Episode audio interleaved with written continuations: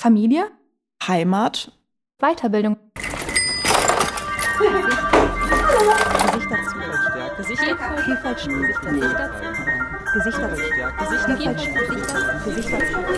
Gesichter zeigen, Vielfalt stärken von der Hochschule für Musik und Tanz in Köln.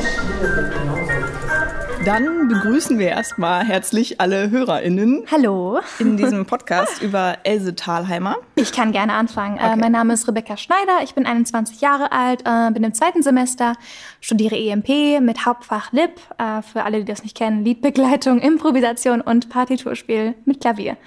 Ja, Ja, äh, ich bin Johanna Hoffmann. Ähm, ich bin so gut wie 20. bin jetzt im dritten Semester Lehramt mit dem Hauptfach Klavier. Genau. Und über die Person, die wir jetzt sprechen, die hat auch Klavier gespielt, ne? Ja, stimmt. Aber die hatte hier an der Hochschule nicht nur Klavier. Nicht nur, nein. Genau, also wir sprechen heute über Else Thalheimer, das haben wir auch eben schon gesagt. Äh, sie wurde 1998 geboren und war eine echte Kölnerin, hat sie sich, also das hat ihr Sohn zumindest gesagt.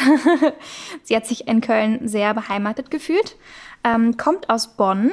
Da ist sie aufgewachsen mit ihren Eltern und die Mutter war auch Sängerin und ähm, hat sie so ein bisschen herangeführt. Mit 17 äh, hat sie angefangen, dann hier auch an der Hochschule zu studieren. Also es war damals noch nicht die Hochschule, sondern noch das Konservatorium. Genau, sie hat nicht studiert, sondern nur Kurse genommen. Studiert Genau. hat sie in Bonn und zwar Musikwissenschaft. Ähm, sie ist auch kurzfristig nach München gewechselt für ein oder zwei Semester, ist dann wieder zurück nach Bonn gekommen, hat auch dann da promoviert. Ähm, interessanterweise hat sie äh, über der Dis äh, die Dissertation war über eine junge Musikerin. Also sie hat sich auch selber für andere Frauen, so wie wir es gerade machen, interessiert, die auch Musikgeschichte geschrieben haben. Ja. Und wir überlegen auch noch ähm, zu promovieren über sie. Eventuell. Quatsch. Aber nur zusammen. Ja, genau. Was auch ein, ein spannender Punkt ist, ist, dass sie letztendlich äh, emigriert ist aus Deutschland, also 1935 schon, könnte man fast Ja. sagen. Ähm, genau, weil sie es auch relativ schnell begriffen hat, was da auf sie als Jüdin und ihre jüdische Familie und alle zukommt. Ja, wir haben mit ihrem Sohn auch gesprochen und äh, der hat uns einiges erzählt. Und äh, mit ihrem Mann, den sie ähm, in der Gesellschaft für neue Musik äh, kennengelernt hat, bei dem sie auch im Vorsitz war und die Programme geschrieben hat für viele Jahre. Ja, Das war hier in Köln auch. Ne? Genau, und ähm, 1987 ist sie gestorben, so zur Einordnung. Also sie ist relativ alt geworden. Ja. Ähm, das ist echt schön, schön zu hören. Und ihr Sohn ist ja äh, ist auch schon relativ 83 alt. ist Ist aber jetzt. ja 83, äh, wirkte aber total fit. Ja, also es war echt, definitiv. ähm, war echt schön, mit dem auch zu reden. Er konnte fließend Deutsch. Ähm, Anscheinend hat seine Mutter, das hat er selber gesagt, hat mit ihm ausschließlich Deutsch gesprochen in Tel Aviv, Ja. wo ähm, sie gelebt haben nach der Emigration. Vielleicht allgemein mal, äh, welche Rolle spielte ihre Musik in ihrem Leben und wo lagen ihre besonderen Interessen? Das besondere Interesse lag definitiv in der neuen Musik. Sie war auch zwar an altertümlicher Musik interessiert, aber ich glaube, das hat sie direkt gepackt und da ist sie auch ihr Leben lang, ähm, hat sie sich damit auseinandergesetzt und viele Künstler kennengelernt und erforscht. Genau, generell wahrscheinlich war sie auch interessiert an Komponisten aus verschiedenen Ländern. Also gar nicht mal nur die um Köln herum, sondern sie hat ja auch Kontakte geknüpft zu ganz unterschiedlichen Komponisten und die dann auch ähm, gefragt, ob sie Beiträge leisten wollen zu ihrem Buch. Ja. Also war sie wahrscheinlich auch sehr vielseitig interessiert. Definitiv. Und wo sie am meisten Interesse dazu hatte, aus persönlichen Gründen, sie war jetzt nicht explizit religiös, aber sie war Jüdin, ihre Familie war jüdisch.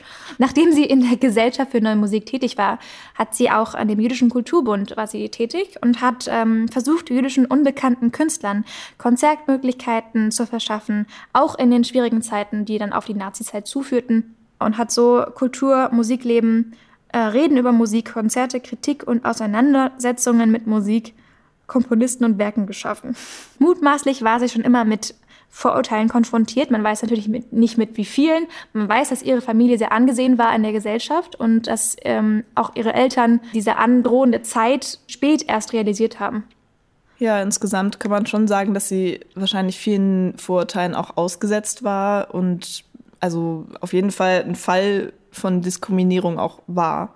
Ja, man weiß natürlich jetzt nicht explizit, wie das an der Hochschule war, Ja. aber natürlich in der Nazizeit ähm, wurden sehr viele auch ähm, es, ja, Studenten und auch Lehrpersonen entlassen, die ähm, jüdischen Hintergrund haben, hatten. Man weiß natürlich nicht, was da genau vorgefallen ist, aber sie hat nie explizit irgendwas erwähnt in der Hochschule was man so weiß aus ihren Erinnerungen, die sie veröffentlicht hat und allen Schriften, da war sie immer sehr professionell und also man weiß eben auch nicht viel über ihre Emotionen, dadurch, dass Definitiv. sie da nicht viel drüber geschrieben hat, ja. sondern einfach, was sie gemacht hat, sehr ja faktenbasiert. Und ähm, ja, so schien sie eben auch drauf gewesen zu sein, sehr strukturiert und strukturiert, ja. aber chaotisch. Also stimmt, stimmt, das hat der der Gatt, äh, ihr Sohn, uns erzählt. Genau, also wir haben ihn auch gefragt explizit, wie war sie als Person, ähm, wie hat er sie als Mutter gesehen und da hat er uns äh, einiges gesagt. Und zwar, dass sie eine Träumerin war und dass zum Glück alle ihre Träume auch in Erfüllung gegangen sind. Also was sie sich erhofft hatte, ist passiert. Sie hat auch stark dafür gearbeitet. Also sie war jetzt keine Träumerin, die nur geträumt hat. Sie hat sich auch aktiv eingesetzt. Sie war sehr optimistisch, freundlich und fleißig, dennoch sehr chaotisch. Also sie soll eine sehr schlechte Autofahrerin gewesen sein. Das finde ich total lustig, dass er das erzählt hat. Ja. Also er hat wirklich, äh, wir haben ihn so gefragt, ähm, was er so erzählen kann über sie als Person und dann haut er plötzlich sowas raus wie sie ja sie konnte nicht gut Auto fahren oder sie hatte keinen guten Orientierungssinn ja. das fand ich irgendwie total süß dass er das so total. mitten reingepackt hat und da war aber ihr Mann das genaue Gegenteil also ja. sie haben sich sehr gut ergänzt ich fand es auch spannend, dass er meinte, also ohne Vorwürfe oder so, aber er meinte, dass er eher von seiner Großmutter in Tel Aviv dann erzogen wurde als ja. von seiner Mutter. Und das passt ja auch irgendwie zusammen mit ihrer Biografie. Also, dass genau. er einfach sich sehr viel engagiert hat, ja. wirklich sich so ins Zeug gelegt hat, beruflich. Ja. Und ähm, da kann man sich vorstellen, dass so ein bisschen die Erziehung so auf der Strecke geblieben ist. Aber sie hat ihn auch total gefördert, hat ihn unterrichtet und alles. Und äh, letztendlich hat er ja auch in Yale studiert, ja. äh, ist mittlerweile einer der bekanntesten Bratschisten aus Israel. Ja, auf jeden Fall. Und ähm, lehrt auch da an der Uni. Also scheint doch auch super gelaufen zu sein am Definitiv. Ende bei denen. Das ist sehr schön. Muss ja auch nichts Schlechtes heißen. Also ähm, sie hatten ein sehr, sehr gutes Verhältnis, das hat man auch im Gespräch gemerkt. Also Levertov hat ihn mit 40 bekommen, also sehr alt in den Verhältnissen damals. Und wenn man bedenkt, wie lange sie schon tätig war im Bereich Musik, hat sie wahrscheinlich nie aufgehört zu arbeiten, anscheinend, weil sie war ja, seit sie 17 war, praktisch ähm, tagtäglich nur am Arbeiten und am Programme schreiben. Also hat sie auch im Alter nicht damit aufgehört, was man ja auch weiß, da sie halt ähm, an der Philharmonic, Israel Philharmonic? Israel Philharmonic Orchestra. da, dass sie auch da dann tätig war und ähm, also sehr arbeitswütig. ähm, vielleicht können wir noch ein bisschen eingehen auf den Rest ihres Lebens. Also wir haben jetzt ja. viel über Köln geredet, das ist natürlich auch für uns das Relevante eigentlich. Ja. Ähm, genau, damit man so ein bisschen einordnen kann, wie es dann mit ihr weitergegangen ist. Also sie ist ausgewandert mit ihrer Familie, beziehungsweise die, sie war ja gerade erst da verheiratet, äh, mhm. frisch 1935. Hochzeitsreise gab es auch nur eine ganz kleine nach Belgien. Also das es schien auch nicht so ihr Ding zu sein, da jetzt so was Großes draus zu machen. Ja, glaube ich auch nicht. Ähm, genau, und dann sind die beiden im Prinzip ausgewandert mit den Familienangehörigen noch. Ähm, ja, die, die kamen später nach. Ach so, die genau. kamen später nach. Ja, mhm. genau. Also sie sind ähm, als äh, Ehepaar erstmal ausgewandert, aber auch mit sehr vielen jüdischen äh, Musikern zusammen. Also zur mhm. selben Zeit. Das war ja auch prägnant, dass es dann direkt da vor Ort weiterging mit dem jüdischen Musikkultur ohne Pause, was ich ja echt äh, total spannend finde. Genau, ihre Großeltern ähm, kamen dann auch nach, ähm, ich glaube innerhalb von drei oder vier Jahren. Ja, das ja. ist echt auch also ein, ein großes Glück, dass ähm, tatsächlich alle Angehörigen von ihr und ja. ihrem Mann, nehme ich an, ähm, es auch dann geschafft haben und wirklich, also der, der Gatt Levatov konnte uns niemanden nennen, der irgendwie wirklich dann Opfer des Holocaust gewesen ist. Nein, das ist Und wahr. das ist echt, äh, ja, wow. Hört man total selten, Glück. dass sowas ja. so gut ausgehen kann. Auf jeden Fall. Ja, und dann in Tel Aviv angekommen, sind sie im Prinzip direkt zu dem damals noch Palestine Orchestra, ähm, weil es ja noch Palästina war, das dann gerade von Bronislav Hubermann gegründet wurde. Das ist also genau, das haben wir schon gesagt, das äh, heutige Israel Philharmonic Orchestra, was übrigens 40 Jahre lang von Leonard Bernstein dirigiert mhm. wurde. Finde ich total cool. Ja, die Verbindungen sind überall. Das hat mich ja, immer wieder, die Namen total mich aufregend. Und auch, dass, dass, wir, dass wir dann den Sohn interviewen konnten. Ja. Äh, wenn ich mir das so überlege. Total. Das war echt Glück. Ja, danke an das Internet, würde ich sagen. ja, wirklich. Ja, also vor Ort hat sie auch ähm, zwei Musikschulen, zwei Filialen von Musikschulen eröffnet und mitgegründet. Ähm, sie hat auch Konzerte gegeben, Klavierkonzerte und auch unterrichtet, Klavier und Theorie. Und äh, hat sogar mit ihrem Sohn einige Konzerte gemacht.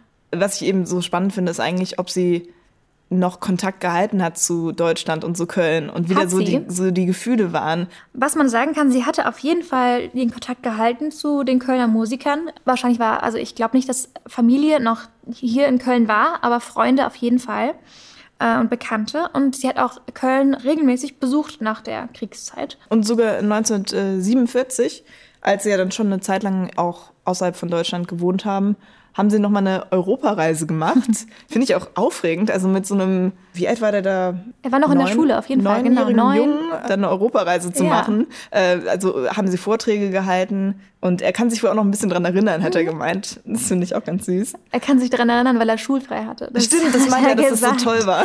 Ein Jahr lang. ja, das klingt echt gut. Mhm. Und dann würden wir uns jetzt verabschieden. Ja, vielen lieben Dank fürs Zuhören. Danke. Es war eine sehr spannende Arbeit für uns, überhaupt so einen Podcast auch zu gestalten. Also für mich war es das erste Mal. Für mich ich auch. Ich hoffe, es hat euch Spaß gemacht. Dann Dankeschön und bis bald. Bis bald. Das war ein Podcast der ganzen Reihe. Gesichter zeigen, Vielfalt stärken, der Hochschule für Musik und Tanz Köln. Hört gerne auch in die anderen rein. Wir freuen uns.